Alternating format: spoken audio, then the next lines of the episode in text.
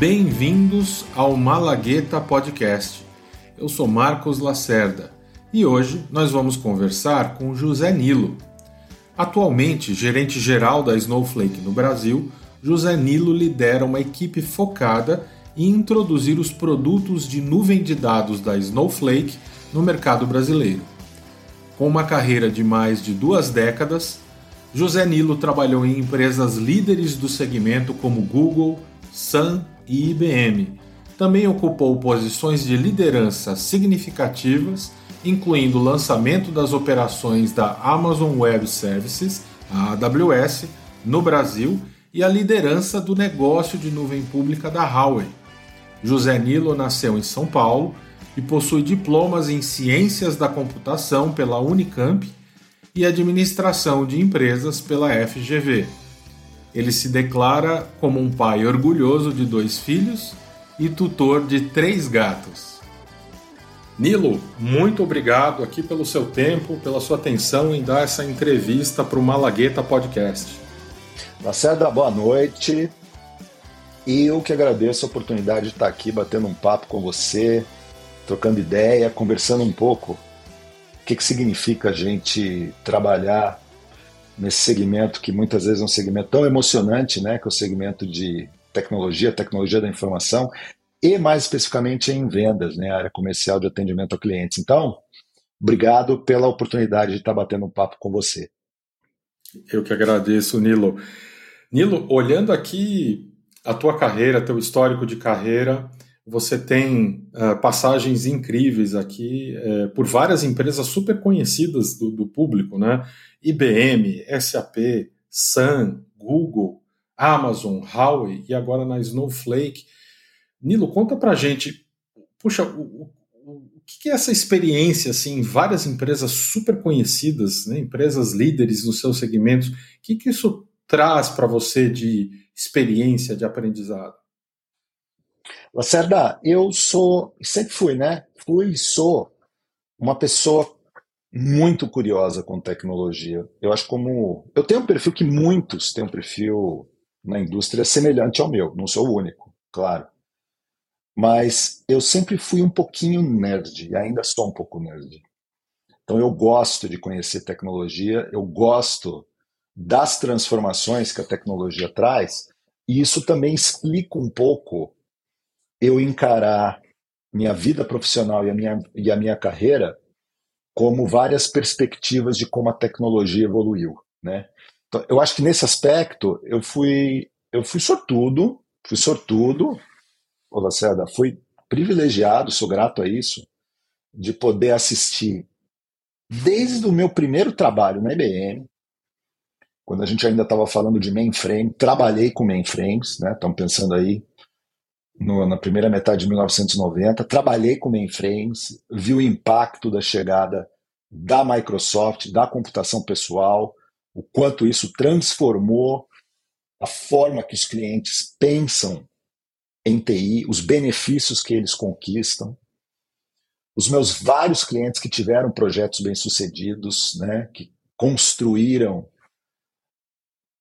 grandes benefícios, inovações nas empresas nas quais eles trabalhavam, e aí passando isso, evoluindo para a chegada da internet, o aparecimento do web browser e finalmente a nuvem pública, né? Então, muito dessa das minhas decisões de carreira e das coisas que eu fiz tiveram e foram ligadas a essa emoção de querer conhecer isso um pouco melhor, de estar próximo de tecnologia e acreditar que a tecnologia acaba contribuindo para um mundo melhor. E aí aprendi um pouquinho com cada, cada lugar que eu trabalhei, né? Não só no aspecto de tecnologia, mas também eu acho que no aspecto de cultura empresarial. Então, por exemplo, se, eu, se você perguntar um exemplo, eu considero que meu primeiro trabalho, depois de formado, que foi IBM, olhando para o passado, eu considero até uma continuidade da minha, da minha universidade, né? Um lugar que eu aprendi a lidar com clientes, conduzir é, reuniões, projetos, compreender o negócio do cliente final, como é que isso pode se conectar com o que você faz, com a tecnologia da empresa que você trabalha. Então, então é um pouco como eu vejo essa história olhando para trás, vendo esses vários anos que eu trabalhei, é um pouquinho como eu gosto de tecer aí uma linha nesses vários trabalhos que eu tive. Que, que bacana, Nilo. E deixa eu aproveitar e pegar o gancho que você mencionou é, dessa tua posição na IBM lá atrás em vendas. Isso foi em 1989. Normalmente, Nilo, as pessoas com quem eu converso, que eu entrevisto aqui no nosso podcast, elas, na sua grande maioria, elas têm um histórico de começar normalmente numa área mais técnica e eventualmente elas acabam caindo em vendas. No seu caso, é, me corrige se eu estiver errado, mas você já entrou de cabeça no mundo de vendas, já em 89, lá na IBM, não é isso? A Seda é um negócio muito interessante. Eu, na verdade, eu tive muita sorte porque o que aconteceu? A IBM naquela época estava renovando o time interno, porque passou muito tempo, né? O mercado estava fechado, a IBM já estava aqui. Quando eu entrei na IBM, ela estava já nesse processo de renovação interna de pessoal e contratando trainees. E aí, Lacerda, era, um, era uma outra época, né? Você entrava na IBM, talvez você conheça algumas pessoas que passaram por isso, você ficava no programa de trainees, você ficava seis meses fazendo um curso onde você aprendia tudo sobre IBM.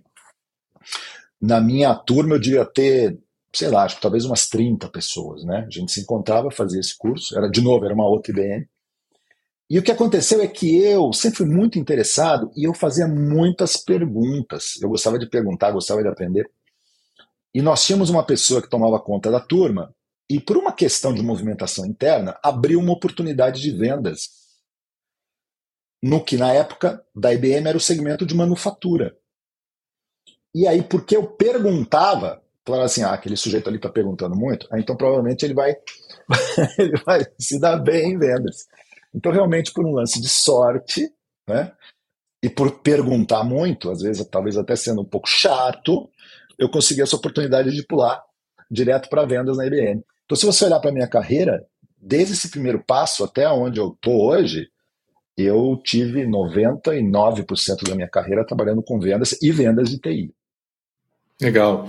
Deixa eu explorar aqui, Nilo, uma outra curiosidade que surgiu aqui quando eu estava dando uma olhada no teu perfil, no teu histórico de carreira.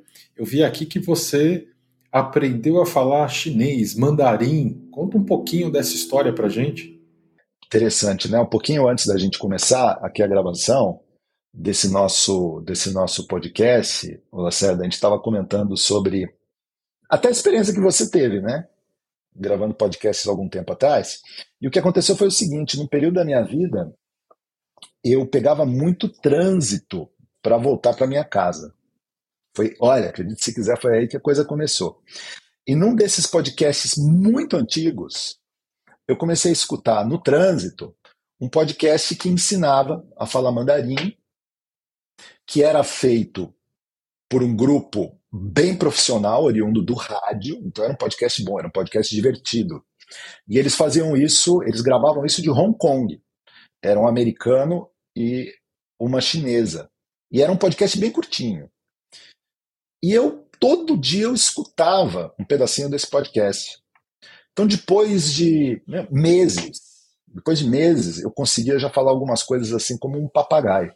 E aí eu pensei, bom, tá na hora de eu começar a fazer a aula agora para valer, né? Eu preciso botar um pouco em prática o que eu aprendi. Aí eu tive sorte, encontrei, encontrei uma professora de Taiwan muito boa. É, vou até citar o nome dela aqui, que é Elaine Chang. E tô, tô lá aprendendo mandarim com ela até hoje, né? Hoje ela é muito uma amiga minha, às vezes eu até pratico com o marido dela. E hoje até tenho aí um desembaraço bom, consigo consigo conversar, consigo pedir prato, consigo falar um pouquinho quem sou eu, pedir direção. Então foi assim que começou. Bacana. E Nilo, hoje você é responsável pela operação da Snowflake no Brasil. Você é o head aqui na operação brasileira.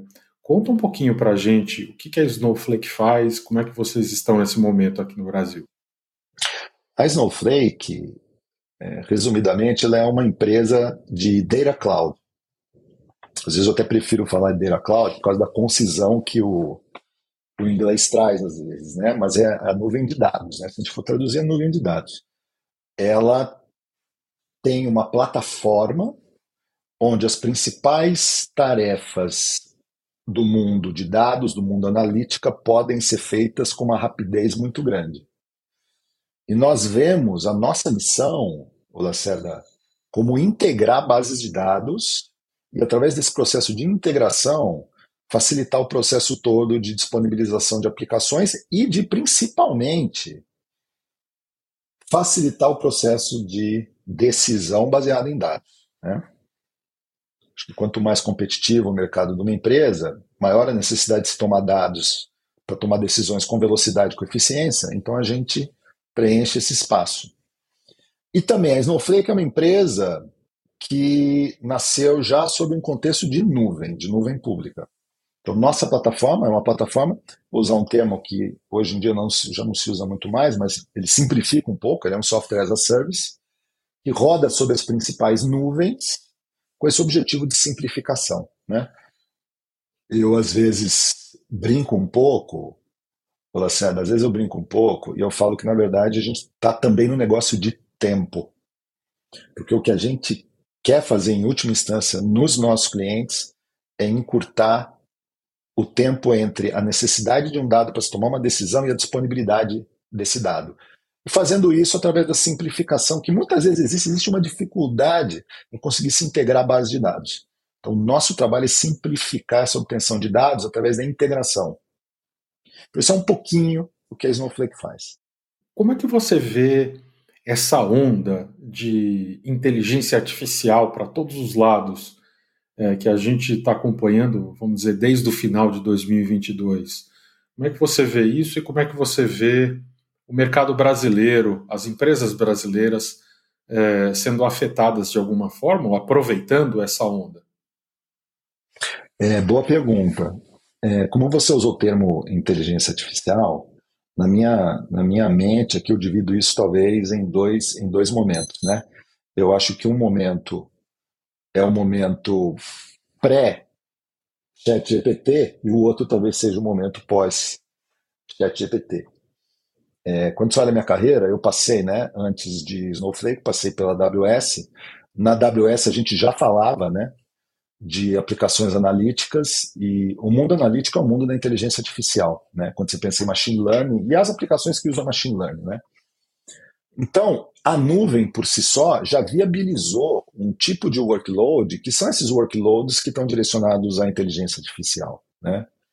Eles têm, eles têm características próprias que se encaixam muito bem pelo nível de gestão de infraestrutura, que é a gestão de infraestrutura de nuvem pública.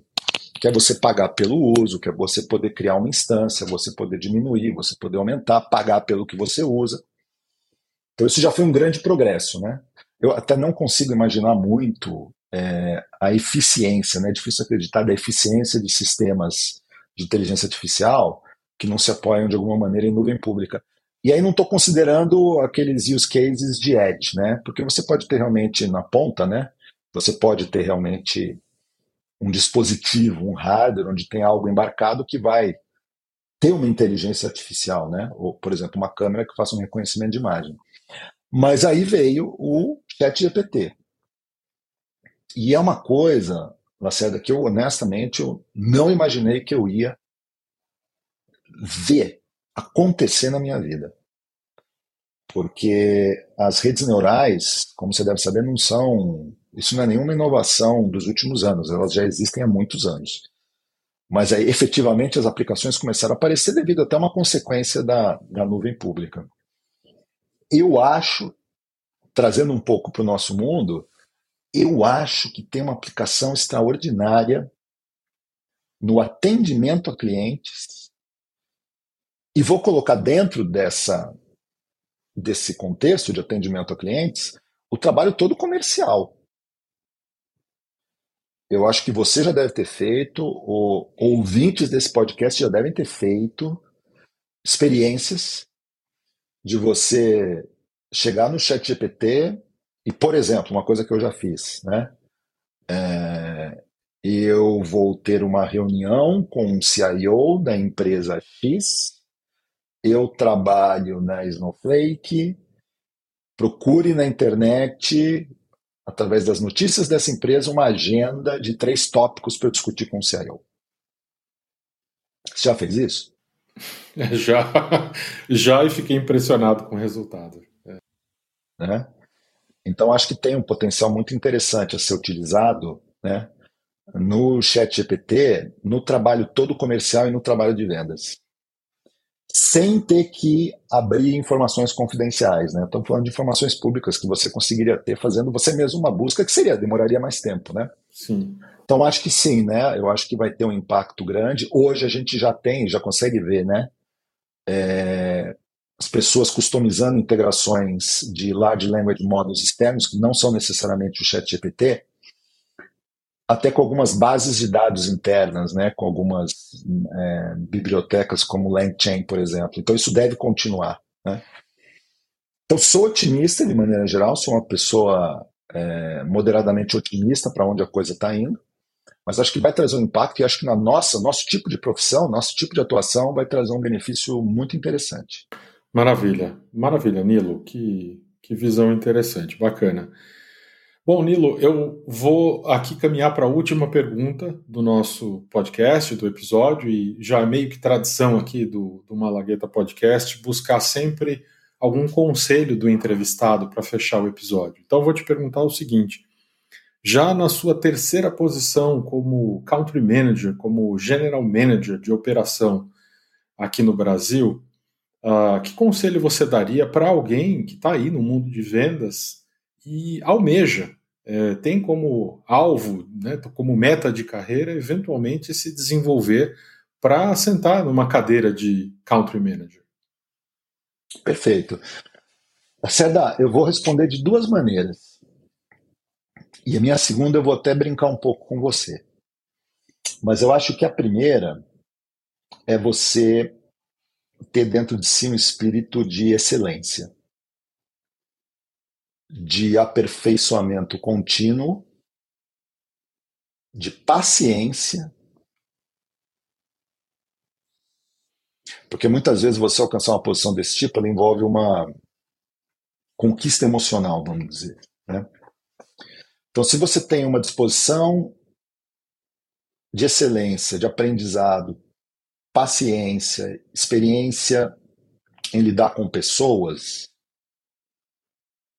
e um desejo de construir, você vai estar no caminho certo.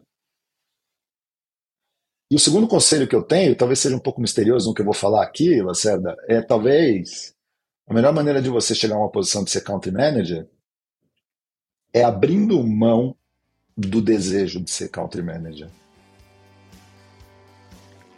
Então talvez seja uma coisa um pouco zen, né? Mas às vezes você ter uma ambição ou você ter um apego por isso acaba atrapalhando o seu caminho. Então acho que é sábio você se aplicar com excelência naquilo que você faz, gostar daquilo que você faz e naturalmente galgando os passos para chegar lá. Então acho que são essas duas coisas juntas que fazem a coisa funcionar. Perfeito, muito muito bacana. Esse é um insight Bem interessante, Nilo. Obrigado. Bom, Nilo, super obrigado aqui mais uma vez por essa entrevista maravilhosa aqui para o Malagueta Podcast. Imagina, eu que agradeço, Lacerda. Foi ótimo falar com você, foi ótimo revê-lo. Desejo sucesso para você, desejo sucesso para os nossos ouvintes, nos seus projetos. E com certeza vou me despedindo, mas sabendo que logo, logo a gente volta a se falar.